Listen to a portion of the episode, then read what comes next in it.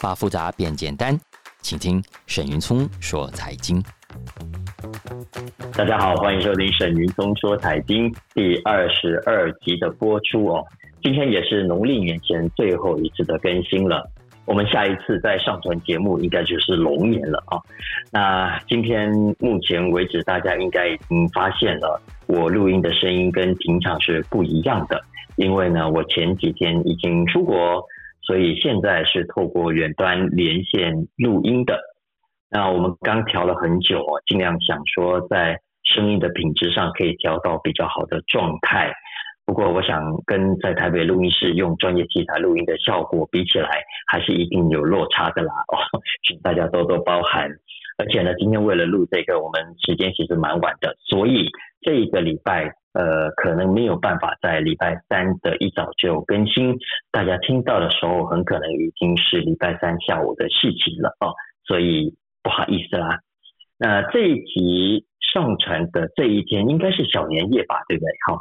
呃，我想大家现在可能忙着准备过年，恐怕也未必有完整足够的时间在听节目。不过没关系，接下来过年期间，呃，我想大家有很足够的时间吃吃喝喝之外，还是可以来听听国际上发生了什么样的重大财经新闻。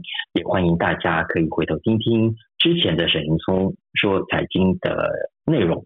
我想对于大家掌握跟了解接下来的国际财经趋势，还是很有帮助的。那接下来今天这一集，我们要来聊的是二零二四年二月三号出刊的《经济学人》杂志。这个礼拜的《经济学人》在全球有两个版本的封面，一个呢是英国跟美国版，它的主题谈的是以巴战争，How to end the Middle East agony，怎么样才能终止中东之乱？那讲到这场战争，我们都知道拖很久了啊，几乎每个礼拜都有新的进展跟新的话题来聊。那为什么为什么经济学人要在这个礼拜把这个新闻放到封面故事上呢？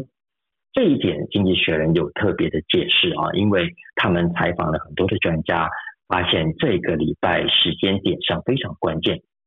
巴勒斯坦现在有两百多万居民正在面临。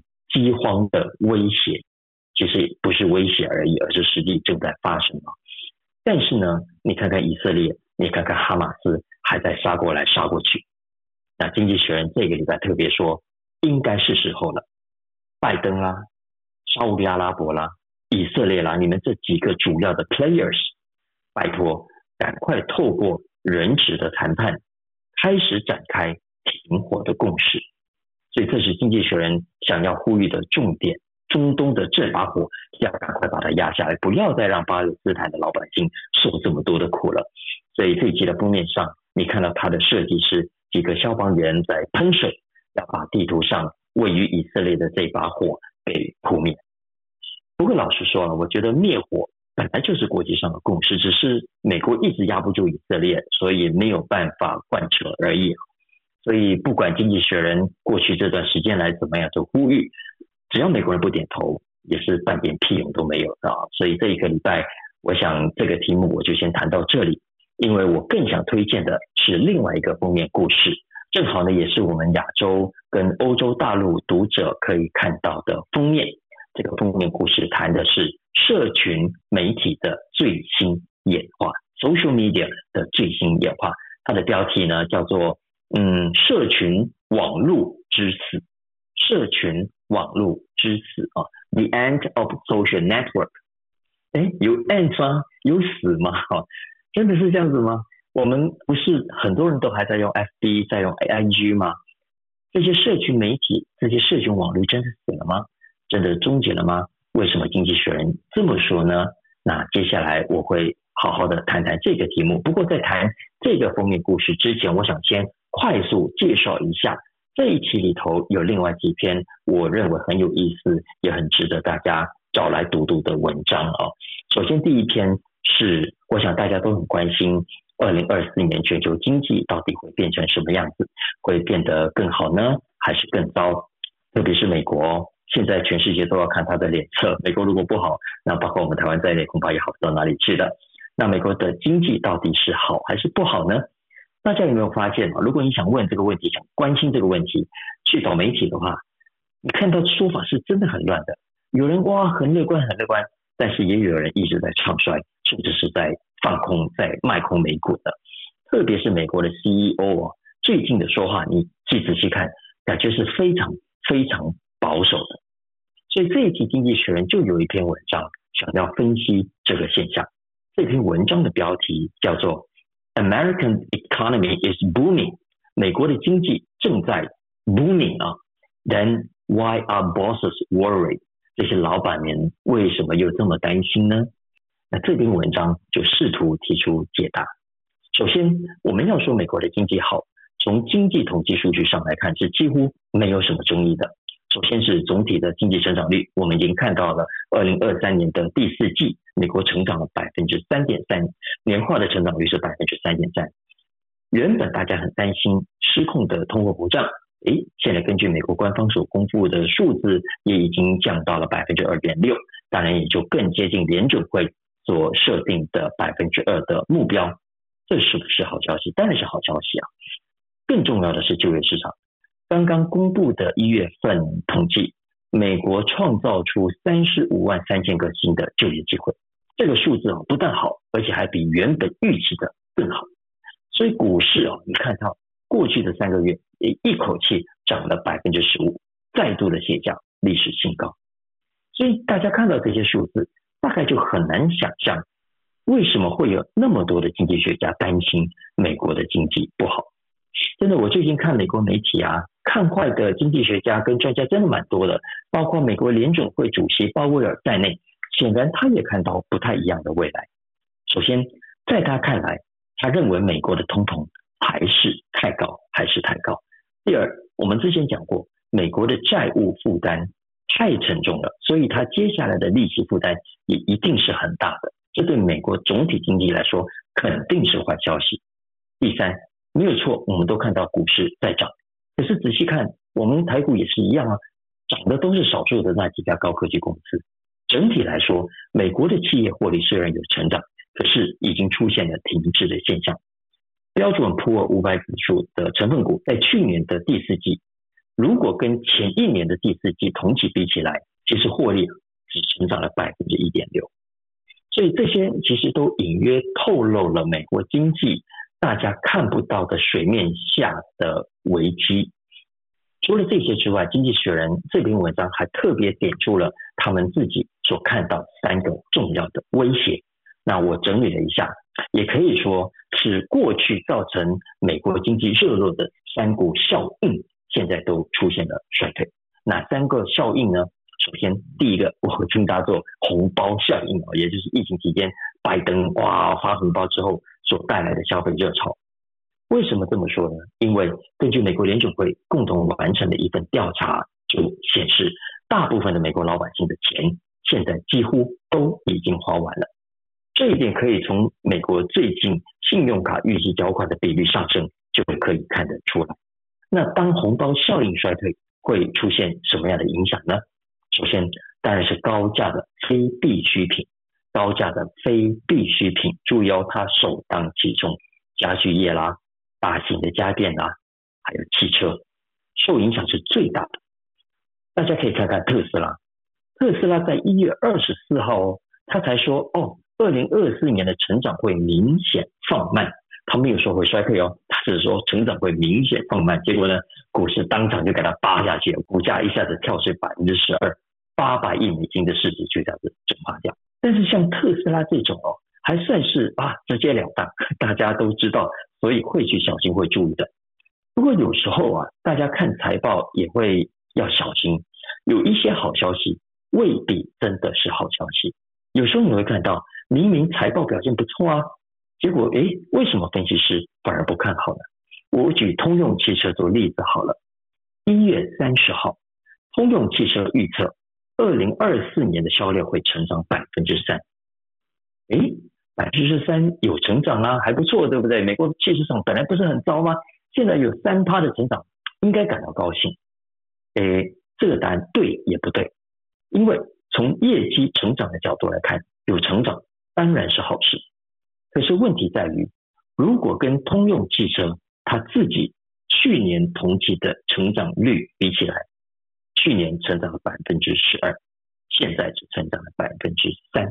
也就是说，你从这个角度来看，会发现它的销售成长是停滞的。如果我们从未来的股价角度来说，通用汽车恐怕不见得有多好的爆发力。所以你看，我们看股票不是看过去，不是后照镜嘛，你要去看它未来的成长的潜能。如果未来的成长是让人打个问号的、打个折扣的，所以你说它的股价会不会打折扣？更何况要知道，接下来这一年，如果如果是这个消极悲观的情况，那么通用汽车会不会为了刺激买气，呃，会不会降价？它会不会搞促销？降价跟搞促销是肯定会吃掉它的毛利的，所以当毛利受影响，它的整体的获利能力要不要打个问号？所以你说这怎么会是好消息哈？所以刚刚讲的汽车啦、大型家具跟家电是大家要注意的非必需品的，特别是高价位的部分。可是实际上啊，其他的一般价位的民生必需品也不是太稳的哦，因为他们的市场也是会受到影响的。像是 Colgate-Palmolive 啊，就是那个高露洁的母公司，去年哦，去年的成长率是八趴，今年看起来只剩下不到四趴，也就是不到一半。所以这一些都是刚刚讲的拜登的红包效应退潮之后，对美国的企业获利能力所带来的影响，也是未来大家看美股的时候要去注意的因素。那这是第一点啊，呃，经济学家有点出第二个影响是什么呢？是中国效应，中国效应，因为我们都知道，很多的美国企业，很多的跨国企业，在以前美国跟中国关系良好的时候，buddy buddy 啊，做很多的生意，从中国赚走了很多的钱。可是呢，最近中国的经济出问题了啊，坏消息当然很多，台湾媒体也报了不少，所以这里我不打算多谈。结论就是，当中国市场的买气冷却下来之后，美国有一些公司的影响。美国有一些公司受到的影响是比较严重的，比方说 Apple，比方说星巴克，还有 Nike 都是。那这是第二个影响，最后是第三个，我称它做制造业效应。制造业效应，什么叫制造业效应呢？我们都知道，从川普到拜登啊，这几年都想要把制造业带回去美国。可是我也在节目里头一再的提醒大家，这件事情没有想象中。那么的容易，因为很多的制造业是肯定回不去美国的。他就算离开了中国，也不会到你美国来了，他会跑到别的国家去。所以你看看啊，美国最近从工厂建厂的情况数字来看，就比去年的年初、去年的这个时候差了很多。大家不熟悉的工厂就算了，我这边举的是大家都很熟悉的台积电啊，台积电最近不是看到新闻吗？台积电亚利桑那第一个厂已经宣布延后了。现在连第二个厂也说了延后一到两年，而且不是只有台积电哦，Intel 的工程，它在 Ohio 的工厂也说要延后了。当然，台积电跟 Intel 的工厂延后不完全是因为市场或者是工厂的因素，而是要去跟拜登政府谈判。因为到目前为止呢，拜登的晶片法案那五百多亿、五百二十亿，大部分都还没拨下来，都还没有承诺。哎，台积电我要给你多少啊？这个 Intel 要给你多少啊？所以台积电跟 Intel 都要想办法争取更多，所以目前的厂的延后，我认为啊，我猜想跟某种程度的作为，不管是最尖端的芯片，还是其他的传统制造业啊，都没有拜登所说的那么乐观，那么容易的回来。而如果制造业回不来，就业机会当然也就创造不出来。那么二零二四年的美国经济当然会遇到很大的麻烦。所以这也就是为什么美国的 CEO 们、Boss 们都在皱眉头。当然，也就是我们作为投资者，我觉得要去注意的警讯。会看到美股一直在上涨了，就跟手痒，就觉得想赶快跳进去啊。当然了，呃，以上讲的都是坏消息，也不是没有好消息。现在美国高科技业当中，还是有一些产业在增加它的资本投资，在增加它的资本支出的。比方说 AI，所以这就是为什么相较之下，现在很多分析师还是很继续关注那几家 AI 的领先的企业。所以，如果大家有在关注美股的话，我觉得你也应该这么做好。虽然我自己对这几家大公司都没什么好感，不过形势是这样子走，你就很难去逆转。这个礼拜，《经济学人》的网站上另外一篇很新的文章，那这个文章我读了很有感啊，也觉得很有重要，所以特别在这里来跟大家分享一下，我觉得很值得所有关心大学教育的听众们，大家一起来读了之后，一起来思考跟一起讨论。这篇文章要谈的是大学教育跟经济成长的关系，大学跟经济成长的关系。文章的标题呢，就直接点出了《经济学人》要讲的结论。他说：“University are failing to boost economic growth。大学教育无法刺激经济成长。大学教育无法刺激经济成长。”这样的结论对于热爱大学教育的工作者们其实是很伤感的啊，因为我们都知道，过去大学被视为一个国家经济成长的重要基础，很多科学研究上的突破可以作为未来企业上的应用，来帮助企业赚钱啦，也让国家的生产力提高。所以有很长一段时间，我们都相信，一个国家的大学越多，国家的劳动生产力也会越高。所以在过去几十年来，很多先进国家，包括我们台湾在内啊，都很努力的办大学。在美国，八零年代所聘用的高等教育研究人员大概是四百万人，到了现在，经济学人说已经增加到一千五百万人。在政府的资助下，每一年美国都有好几千篇、成千上万篇的 papers 发表，因为我们相信这些 papers、这些研究对国家未来的生产力是有帮助的。可是经济学人说，如果我们去看数据啊，你会发现实际上的效果、实际上的关联是正好相反。随着大学的加数越来越多，国家的生产力不是上升，反而是下降的。这方面的数据很多，而且是骗不了人的。在欧美的先进国家，五零年代到六零年代，劳动生产力每年可以成长百分之四。可是，在新冠疫情 （COVID-19） 的前十年，常常都只剩下百分之一。那为什么会这样子呢？经济学人在这篇文章当中引述了一份由五位经济学家共同发表的 paper，他们认为呢要弄清楚原因，我们可以先回头看看历史。在二次世界大战之前，经济上的重大创新，主要呢还是来自企业。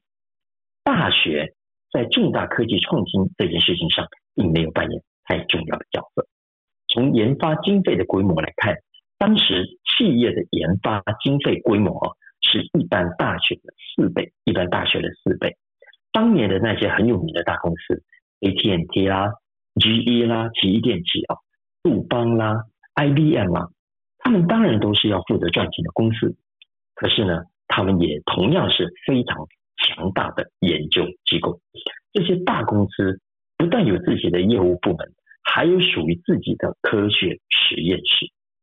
哎，这些实验室都要花很多钱呢，要养很多人呢。但他们为什么要这样子搞自己的实验室呢？因为啊，在那个年代法律比较严，这些大公司啊不容易去把别人的技术给买下来给吃掉啊，所以只能靠自己来做研发。一直到七零年代之后，因为美国的规定放宽了很多啊，这些企业可以去买别人的公司，然后把别人的技术给吃下来。所以也就渐渐的让这些企业不再像过去那样愿意舍得花那么多钱去投资实验室，这就是经济学人要提醒我们注意的重要的一个历史背景。也就是从那个时候开始，很多的研究啊就转到了大学里面去了。可是问题来了，大学毕竟跟这些企业不一样，他们没有赚钱的压力啊，所以从生产力提升的角度来看。这些大学的研究成果往往比不上企业。以前那些大企业在做研究的时候，会去兼顾理论跟实务上的需求，在他们的实验室里啊，有搞纯理论的，也会有搞实务的啊。呃，它叫做有 thinkers 啊，思想家 thinkers，也有 doers 啊，do 或者 do 的 doers，这两者都很多。可是到了大学，往往是 thinkers 思想家比较多。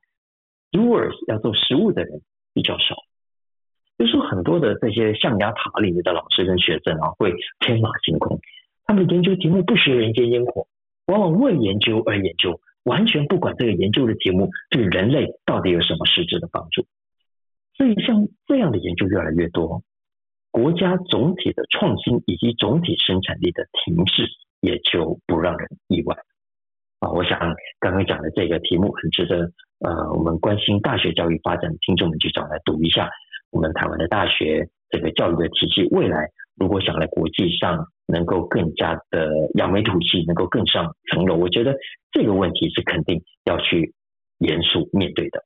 当然，经济学人也不是太悲观哦。第一，他说，其实我们刚刚讲大学天马行空的研究啊，为研究而研究，对，其实也不完全是坏事，因为呢，有一些有价值的发明本来就是来自无心插柳的结果。比方说，当年盘尼西林的发明，它就是很意外，呃，无心插柳的结果。所以，并不是说大学里天马行空的研究就不对，就没有价值，只是说经济学人只是要提醒啊，当这种没有什么用途的研究太多。它其实也是一种国家资源的浪费，而且经济学人显然认为啊，未来如果企业发现了哦，这些大学里面、这些学校里面没有办法为他们带来有用的创新，所培养出来的人，在他们看来也不是那么好用，最后他们一定会怎么样？在商言商，很实际的自己去想办法，自己搞实验室，自己培养自己需要的。现在最典型、最明显的例子之一，不是别人，就是我刚刚讲到的 AI。大家有没有发现，现在很多 AI 的研究，很多 AI 的人才，特别是那些已经达到商业化条件的，不管是硬体还是软体啊，几乎都是这些 AI 相关的企业自己搞出来的。里面当然有一些大学的角色，没错，大学当然也很积极的投资跟投入 AI 的研究。我看到很多台湾的学者们也很积极啊。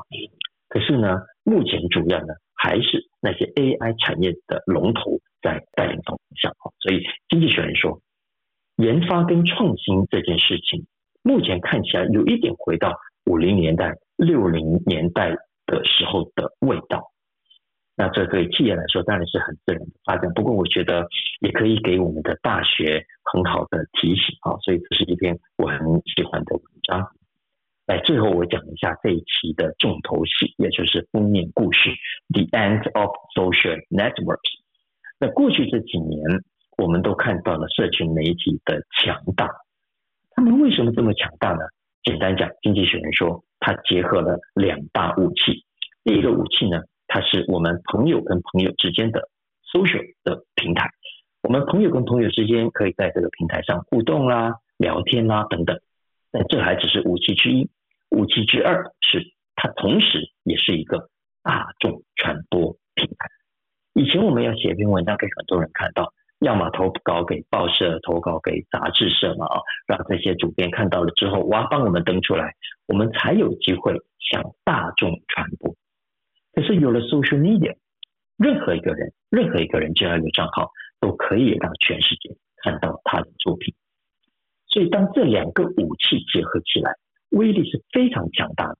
很多人就是这样，在 FB、在 IG 上一边分享自己的生活点滴。就是什么美食啦，去哪里旅游啦等等，然后呢，一边分享自己的政治观点，帮自己支持的政党拉票，然后呢，还跑去别人那里吵架哦，说啊，这个政党那么烂，这个人那么糟糕，你怎么可以去支持他？哦，这个人文章写那么糟糕，你怎么可以去给他按赞哦？等等，你吵得越凶，FB 啦，IG 啦，越开心。因为这代表着有更多的人 engage 在他们的平台上，那他们的广告主也会更开心，最后让这些 social media 赚越多的钱，平台也越来越强大。这就是我们过去所目睹到的现象。为什么讲这一段呢？是因为经济学人他说他已经发现这几年的 social media 的性质，以及我们这些 users 的使用习惯，已经出现了微妙的改变。而这些改变呢，现在也倒过来正在改变 social media 的商业模式。也就是说，未来的 social media 其实不应该叫未来，应该说现在正在进行中的 social media 的本质正在改变了。首先，第一个经济学人说很重要的改变是，我们呢越来越少在 social media 上分享自己的生活点滴，也更少在这些 social media 上发表我们在政治或者社会议题上的评论。以美国人来说，三年前哦，还有大概四成的人会说自己常常在 social media 上分享自己的生活跟观点，可是现在会分享的人已经不到三成，只剩下百分之二十八。诶，那大家是都不分享了吗？还是只是换了个地方分享呢？答案是换了个地方。现在很多人啊，是把他的生活上的点滴啦、个人的政治看法啦，我不再 po FB 了啦，po 那里要么莫名其妙被骂，要么动不动就被出征，对不对？那现在反而跑到群组里去，Line 的群组啦，Telegraph 的群组啦，WhatsApp 的群组啦等等，所以造成的结果是啊，Social Media 现在越来越像是 Mass Media，因为它少了互动的部分了，它少了个人社交的部分了。现在大家我不知道有没有这种感觉啊？我看 FB 都是一些大媒体的 po 文，有国内的啦，有国外的啦，有传统媒体啦，有新媒体啦等等，而且很多都不是我追踪，都是 FB 主动推播的。然后呢，我的好友的动态现在已经越来越少看到了。我如果不主动去找，是不会出现在我的墙上的。所以这篇文章里头有一句话，他就说：“New social media are no longer very social。”新的社群媒体已经不再那么 social 了，所以这是一个非常值得重视的现象啊！我觉得，呃，它也会回到我们自己的社群媒体使用习惯。但经济学人一则以乐观，一则以担心啊。呃，他乐观的是，他认为现在如果大家在政治议题上、社会议题上的讨论，不再透过公开的 social media，而是透过这些私人的群组。那也可能意味着未来的文章的写法、标题的下法不用再像过去那么激烈、那么的煽情。为什么呢？啊，因为传统的 social media 的这个墙上出现的文章是以互动的高低来排名的，也就是说，呃，越越多人讨论，越多人关注，排名越前面，所以大家越可能看到。那为了达到这个效果，很多贴文的人。就要想办法让标题越刺激越好，让内容越耸动越好。但是呢，在 message、在 line 群组、在 WhatsApp 群组里头，那讯息的出现顺序不是这个样子的，而是以时间来照盘，然后就是你先贴文就会先出现，后贴文就后出现。所以贴文的人呢，他不用想办法去让自己的标题那么的刺激，写法那么的激烈，想看到的人就会看到。嗯，所以在这种情况下啊，就会降低了呃煽情化的动机，降低煽情的动机。那当呃贴文当标题不再那么煽情，不再那么激烈的要引起分裂，其实对大家 身心健康都是有帮助的。所以这是经济学人说这种情况下的好处之一了啊。当然，它还是会带来新的问题的，因为比方说你在一个公开的平台。毕竟，FB 不管你说它是什么言论审查，然后常常很不公平等等，但它毕竟至少是有人在审查的。呃，但是很多的言论进入到封闭的群组当中，然后又没有办法经过审查的时候，呃，假新闻的问题啦，呃，恶意攻击的事情啦，其实就更难去防范。在政治上，可能很多都是垃圾，标记里它就算了。但是有一些事情。它的真假还是重要的。比方说，疫情期间很多的跟疫情有关的假消息，如果如果它不是因为公开 po 文被看到，也因此有机会被提出检举，然后进而被查证，很多的错误消息可能就因此把人给害死了。未来如果更多这种跟大家实际上影响很大的讯息是在封闭的呃群组里头去流通。我们更难去让外界知道有多少的假消息，多少的错误资讯跟知识在里头，也就无从查解的时候，那我们自己身为群组的使用者啊，我觉得是要提高警觉的。当然，总体来说，经济学我认为它点出了一个我心有戚戚焉的最严重问题，就是当未来的这一些群组里头的讯息当中，假新闻越多，其实也同样意味着真新闻。越来越少。现在老实说，我们在社群媒体上看到的新闻比例已经很低了。经济学人说，FB 上看到的新闻大概只占了百分之三。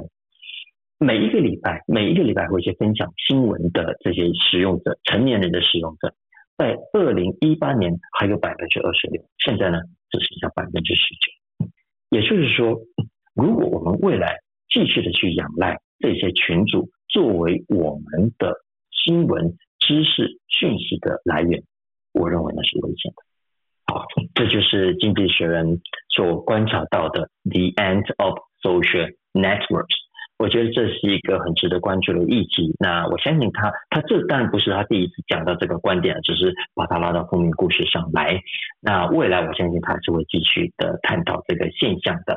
他这一期这个封面上啊，他用了一个一个 emoji 表情符号，然后有一个小孩子就坐在上面，呃，玩手机，看他的手机。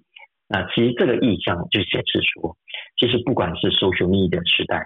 还是 the end of social network 的时代，我们在这样的媒体使用习惯中，老实说，always 是寂寞的，always 是孤单的。我们看起来好像很热闹，可是很多的事实的真相，很多的关系，真正的关系未必是建立得起来的。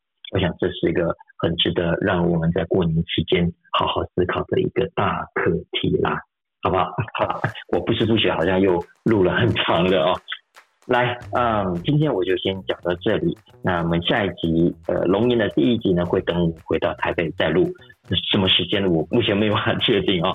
Anyway，呃，我们今天先讲到这里，也预祝大家农历新年快乐，大家恭喜发财。那我们明年再见喽，OK，拜拜。